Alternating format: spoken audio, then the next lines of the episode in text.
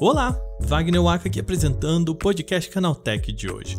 E nesse programa a gente vai falar muito de concorrência. O nosso primeiro bloco fala sobre a notícia de que a Adobe fez uma aquisição bilionária anunciando a intenção de compra da Figma, uma das suas concorrentes, ó, por uma bolada. Na verdade, a Figma não é exatamente uma concorrente da Adobe, mas é uma empresa com foco em colaboração de equipes. Só que a sua principal ferramenta é uma espécie de Google Docs, só que com desenho. Sabe aquela plataforma em que todo mundo pode mexer no arquivo ao mesmo tempo? Bom, é isso que ela faz, só que com imagens. A Adobe está muito de olho nisso e a gente explica o que pode vir por aqui. No segundo bloco, o assunto é outra concorrência. O TikTok copiou, quer dizer, digo, fez a sua versão do zero, que é muito parecida com o BeReal, a plataforma de compartilhar vídeos e fotos tiradas com a câmera traseira e frontal ao mesmo tempo, e a gente explica por que ela fez esse movimento. No último bloco, a Activision, aquela comprada pela concorrente Microsoft, agora vai lançar o Battle Royale Warzone para plataformas mobile. Um passo considerável no ambiente dominado por Fortnite e Free Fire. Então, são esses os assuntos de hoje. Começa agora o podcast Canaltech, programa que traz tudo o que você precisa saber do universo da tecnologia para começar o seu dia.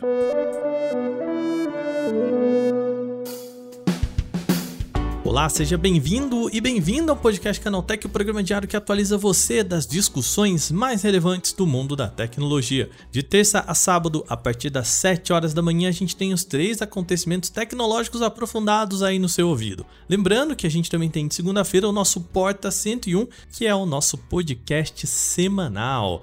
A gente já tá preparando o podcast da segunda-feira e tá muito, muito, muito, muito interessante, tá? Então, vai lá, segue a gente, deixa aquele like também, compartilha com seus amigos e amigas o nosso podcast e já segue aí para não perder nada quando a gente postar nos nossos dois feeds, beleza? Sem mais, vamos agora para o nosso primeiro tema do dia.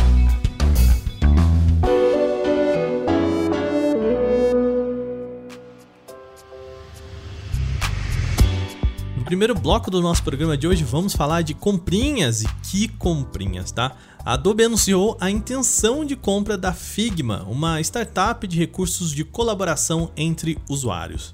A notícia veio logo de manhã, ontem, com informações exclusivas da Bloomberg e Wall Street Journal. Pela tarde, a Adobe confirmou essa história em sua apresentação oficial no relatório trimestral da empresa. E a quantia que eles querem pagar na Figma é bem alta, tá? Aproximadamente 20 bilhões de dólares, metade em dinheiro e a outra por transferência de ações. A Figma é uma empresa com 10 anos de existência, atualmente com 850 funcionários, o que nos leva à pergunta: por que a Adobe está pagando tão caro pela Figma? Na apresentação, a Adobe apontou que a Figma é pioneira no desenvolvimento de plataformas para web, que permitem a colaboração entre várias pessoas ao mesmo tempo. Vamos esmiuçar essa frase, pois tem dois pontos importantes aqui. Primeiro é quando a gente fala desse trabalho concomitante, a colaboração. A Adobe tem a sua plataforma chamada de Adobe Creative Cloud, que também tem uma série de recursos em nuvem, ou seja, as pessoas podem acessar as coisas ao mesmo tempo. Entretanto, é um serviço pago e caro, tá? Contratado apenas pelo usuário mais hardcore e também por empresas para os seus funcionários. Por exemplo, o pacote da Adobe aqui no Brasil, desse Creative Cloud, com recursos de nuvem, custa 124 reais por mês com um pacote de todos os aplicativos. Se a gente pegar o pacote que inclui só o Photoshop, esse preço cai para 90 reais mensais. E como eu disse, o serviço de nuvem da Adobe não é exatamente interligado. Ele permite que um grupo de usuários possa assim acessar os mesmos arquivos, como acontece com o Dropbox, Google Drive ou OneDrive e salva as coisas automaticamente, um backup ali para você não perder nenhum arquivo. Só que a Figma faz isso e vai além, tá? Primeiro que oferece uma versão gratuita do seu serviço ligando até três colaboradores ao mesmo tempo. Ainda oferece um serviço em que estas três pessoas podem editar uma imagem juntas concomitantemente. Se você nunca usou as ferramentas deles, pensa que é tipo editar um texto no Google Docs com mais de uma pessoa, sabe? Aquela que você vai escrevendo, outra pessoa também vai aparecer em tempo real. Só que isso com imagens. A Adobe destaca exatamente isso na sua apresentação, revelando interesse no FigJam, que é esse editor de fotos para mais de um usuário ao mesmo tempo. O segundo ponto de interesse é fazer ferramentas da Adobe ganharem força para trabalhos na web. Eles são bem enfáticos em dizer isso no relatório. A gigante sabe que tem uma ferramenta eficiente para o usuário mais exigente, o Photoshop, mas não alcança o profissional raso. Isso é, aquela pessoa que precisa fazer um layout rápido para as redes sociais ou editar uma foto simples. Essa pessoa não vai pagar o mínimo de 90 reais por mês para isso, para usar o Photoshop. Ela vai buscar opções gratuitas como o Figma ou plataforma mais popular, o Canva. A Adobe é bem clara nisso na sua apresentação, tá? Em uma parte intitulada Aceleração de Criatividade na Web, a Adobe aponta que, abre aspas, a plataforma web da Figma pode acelerar a entrega de tecnologia do Creative Cloud e vai dramaticamente, esse é um termo que eles usam, aumentar o alcance da Adobe no mercado, fecha aspas. Pois bem, a Adobe domina o mercado de edição audiovisual, isso ninguém nega, com poucos concorrentes à sua altura, principalmente para edição de fotos profissionais, a gente está falando de novo aqui do Photoshop. Entretanto, mais e mais pessoas estão tendo acesso a ferramentas de edição, seja para redes sociais ou trabalhos mais simples, e a Adobe sabe que não pode deixar essa outra companhia abocanhar esse público. Vai lembrar, como toda grande aquisição, esse é um anúncio de intenção de compra. Isso significa que a movimentação ainda precisa ser aprovada por órgãos reguladores em todo o mundo. A expectativa da Adobe é que esse negócio seja realmente fechado só no ano que vem.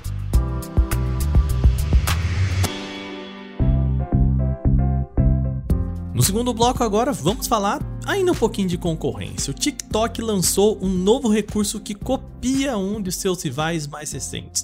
Mas quem explica pra gente o que tá acontecendo é o nosso repórter Gustavo Minari. O TikTok lançou um recurso que copia a principal funcionalidade do BeReal, o uso simultâneo da câmera frontal e traseira em momentos aleatórios. Chamada TikTok Now, a novidade já começou a ser distribuída nessa quinta-feira a nova função segue a mesma fórmula do original, gravando vídeos que mostram o ambiente em volta com reações em várias situações reais e com fotos postadas sem filtro. Tanto o Instagram quanto o Snapchat também trabalham em recursos parecidos para valorizar os registros espontâneos. A novidade do TikTok já está disponível lá nos Estados Unidos. Aqui no Brasil, ela deve chegar como um aplicativo independente, ainda sem data de lançamento. Valeu, Minari! O que interessa pra gente aqui nesse programa não é nem o lançamento e como o recurso funciona em si, mas o que, que ele significa pra gente entender o comportamento nas redes sociais. Afinal, por que interessa as pessoas tirarem fotos de ambas as câmeras ao mesmo tempo, usando a câmera de trás e a de frente juntas?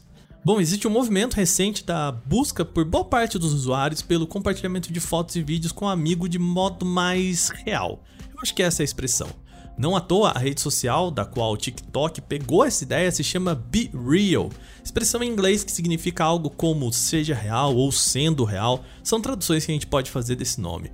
A ideia é que você possa mostrar que realmente tirou a foto ou que realmente estava presente naquele lugar da imagem compartilhada. A gente comentou aqui no nosso Porta 101 um programa chamado Rede Social Agora é Só para Vídeos sobre como os usuários se profissionalizaram e se tornaram influenciadores nas redes sociais.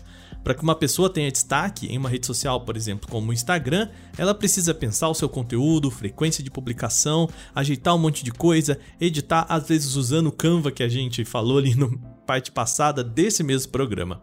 Bom, o Be Real explora outra vontade das pessoas que é de simplesmente compartilhar algo legal com os amigos sem a necessidade de pensar em números e algoritmos. O TikTok, vendo que essa demanda existe, também foi atrás de abocanhar essa audiência. Aliás, aproveitando aqui que a gente está falando sobre isso, vou deixar no link aqui da descrição desse podcast o nosso Porta 101 que eu acabei de citar. Vai escutar lá, que tá bem legal.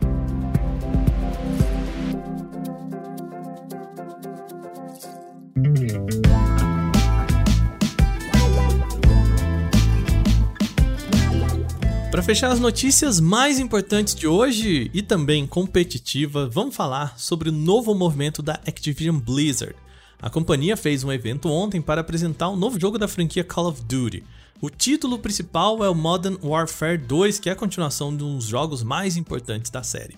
Só que o que chamou atenção nem foi exatamente esse jogo, mas o anúncio de outro, o Warzone Mobile. Warzone é a franquia de Call of Duty em formato Battle Royale. É aquela versão em que um monte de jogadores, no caso de Warzone, 120 jogadores, caem em um mapa sem nada, precisam pegar os seus armamentos, seus equipamentos e vão competindo entre si. E aí no final sobra apenas um jogador ou um time de jogadores. Quem sobreviver é que ganha essa grande competição. Atualmente, esse gênero é um dos mais famosos e mais rentáveis e é tomado por jogos bem conhecidos fora do círculo de jogadores. O primeiro é Fortnite, quem aqui não conhece essa franquia, né? É o nome mais proeminente, principalmente nos consoles e PCs. Isso porque a Epic Games teve o um embate lá com a Apple e perdeu um pouco de força também porque tem uma versão para mobile, mas que não é a mais famosa exatamente por conta dessa batalha com a Apple. O segundo nome é Free Fire, esse sim que aparece como o título mais famoso nas plataformas mobile. A gente já falou aqui no programa também várias vezes como Free Fire aparece nas listas dos jogos mais baixados e mais rentáveis do mundo. Agora, a Activision pode entrar com Warzone nessa batalha para conseguir espaço entre os Battle Royales dos smartphones e tablets. De acordo com a Activision, o jogo vai manter a mesma característica da versão de consoles, ou seja, vão ser 120 jogadores em um mapa aberto, com armas, veículos e outros equipamentos para serem pegos e também, obviamente, uma versão multiplayer. Só que adaptado para a tela touch ali do celular. Essa não é a estreia tá, da franquia Call of Duty nos smartphones e tablets. Existe já o COD Mobile, que foi lançado em 2019 e tem um sucesso até que considerável. Essa versão de Call of Duty já teve mais de 650 mil downloads, de acordo com o Sensor Tower. Só que a Activision Blizzard sabe que esse setor pode ir muito além. A empresa é também dona da King, sabe aquela empresa que desenvolveu e publica os jogos da série Candy Crush Saga? Que eu sei que é, você pode estar tá pensando, tá, mas esse jogo não é de hoje, esse jogo é muito antigo. Minha mãe jogava esse jogo. Pois é, ele ainda rende e rende muito. Esse, inclusive, é o braço mais rentável da companhia, tá? A King, com mais de 600 milhões de dólares em receita trimestral. A King sozinha conta com mais de 250 milhões de usuários ativos no mundo. Isso é mais que o dobro dos 120 milhões de usuários da Activision somados com os 26 milhões de usuários da Blizzard. Isso de acordo com os relatórios da própria Activision. O Warzone Mobile ainda está em desenvolvimento, com previsão de lançamento para 2023. Mas os jogadores já podem fazer o pré-registro, por enquanto apenas no Android. Agora terminadas as principais notícias de hoje, vamos para o nosso quadro Aconteceu também.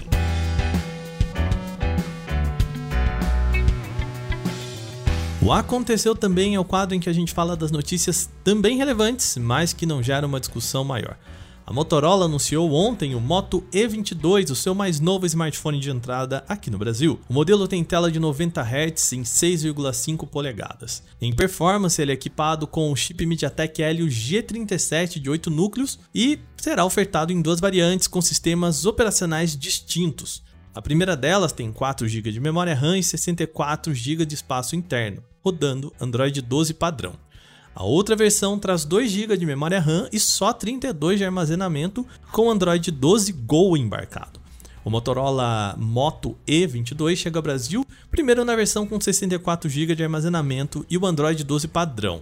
Ele sai por R$ 1.299. Já a versão com 32 GB e Android 12 Go será lançado por aqui por R$ 1.099. Esse ainda não tem data de lançamento, a empresa ainda diz que vai chegar nos próximos dias.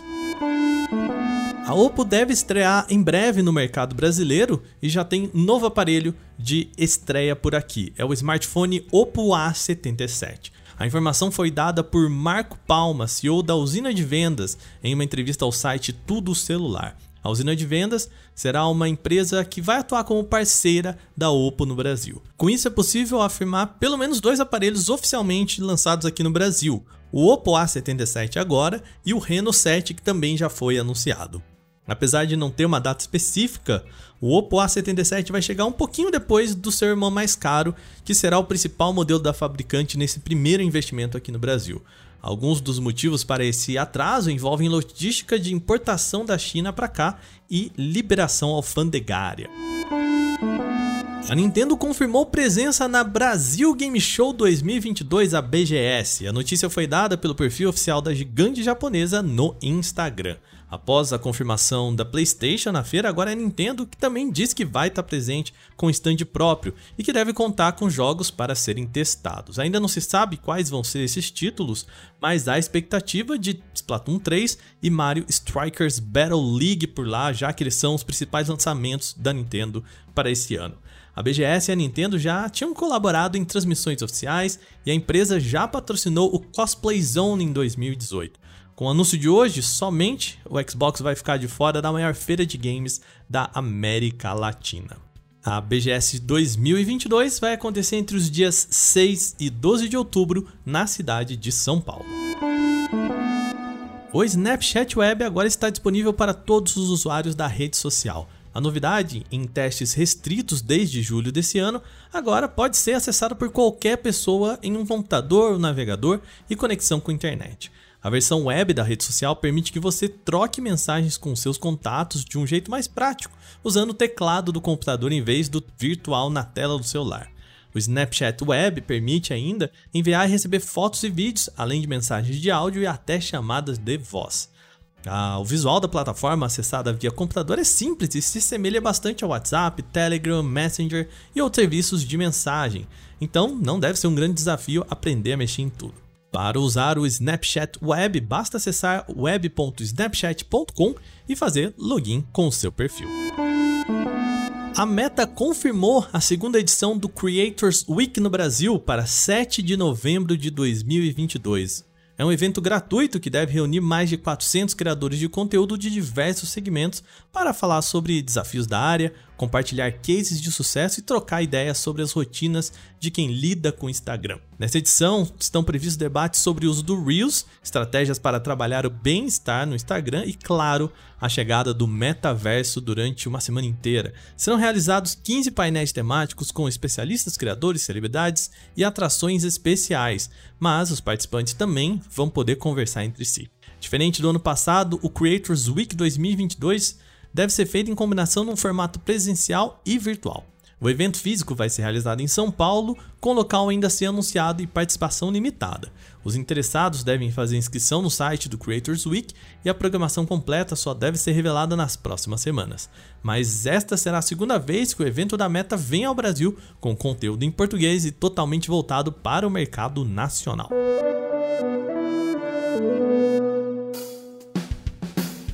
Bom, e com essas notícias, o nosso podcast Canaltech de hoje vai chegando ao fim. Lembre-se de seguir a gente e deixar aquela avaliação no seu agregador de podcast se você utiliza um. É sempre bom lembrar que os dias da publicação do nosso programa agora são de terça a sábado, sempre com episódio novo, logo de manhã, às 7 horas, para acompanhar o seu cafezinho, tá bom? Inclusive, se você escuta esse programa tomando seu café, conta pra gente. Vai lá ou no meu perfil no Twitter, arroba ou mesmo por podcast.canaltech.com.br Manda para mim, eu quero saber se você toma um cafezinho escutando a gente, tá bom? Esse episódio foi roteirizado, apresentado e editado por mim, Wagner Waka, com a coordenação de Patrícia Gnipper. E o programa também contou com reportagens de Gustavo de Liminácio, Igor Pontes, Douglas Siriaco e Alveni Lisboa. A revisão de áudio é da dupla Gabriel Rime e Mari Capetinga, com trilha sonora de criação de Guilherme Zomer. Agora a gente vai ficando por aqui. Amanhã tem mais. Aquele abraço. Tchau, tchau.